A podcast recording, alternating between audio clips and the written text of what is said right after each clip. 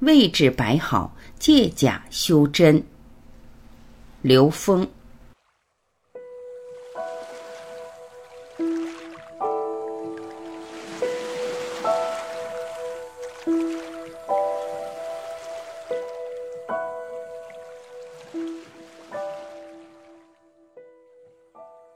儒学体系是一种束缚吗？君君臣臣，父父子子。孔子研究《易经》，写出《释义》以后，在他的生命里面提出了一整套儒学体系。很多人觉得儒学对人是一种束缚，是统治阶级来统治老百姓的工具等等。那是个象，它的本质是什么呢？那为什么还用不自由的这些东西来规范人生呢？为什么还有君君臣臣父父子子呢？这件事是那次我讲课时突然明白了是怎么回事儿。用一个特别简单的例子，比如说一个小孩儿，他小时候我们没有教会他怎么收拾东西的时候，比如他脱裤子时，他解了裤腰带，两只脚踩踩踩，他踩在那儿，裤子就在那儿了。很多孩子都这样。反正东西到房间就扔得乱七八糟的，孩子很聪明，很有本事。等到他工作的时候，他就会非常谨慎，自己不能犯这种低级错误，因为在做事的时候，他不能井井有条，就会有漏洞。当他承担到一定责任的时候，这些漏洞会带来很大的损失，所以有的时候他的意识就不能集中在他要做的事儿上，会给他做的事儿的效果打折扣。位置摆好，每一个角色都有他的道，从当下的位置去修道。其实修行也是这样，当把我们的位置定位了以后，你是君王就是君王，你是父亲就是父亲，你是儿子就是儿子。每一个角色都有他的道，为君有为君之道，为父有为父之道，为母有为母之道。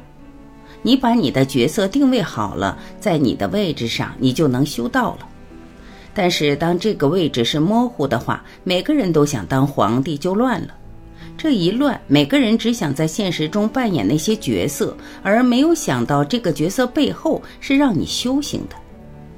所以，实际上，这个君君臣臣父父子子是把这件事规范了，简单了以后，你在你的位置上就安贫乐道。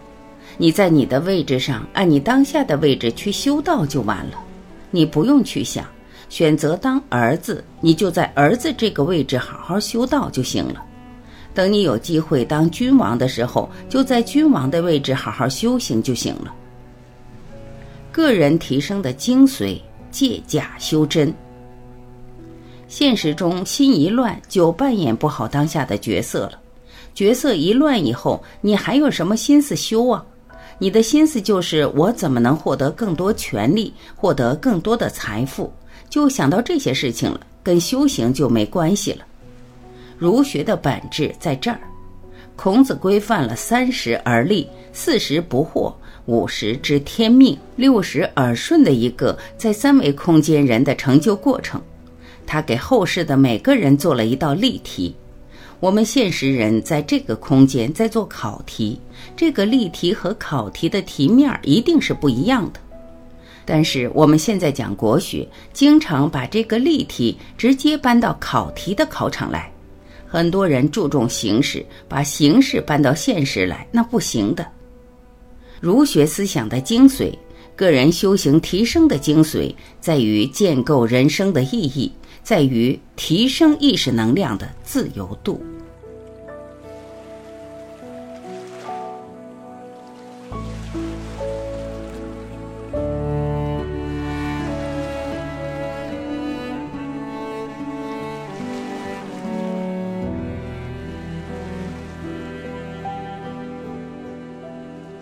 感谢聆听，我是晚琪，再会。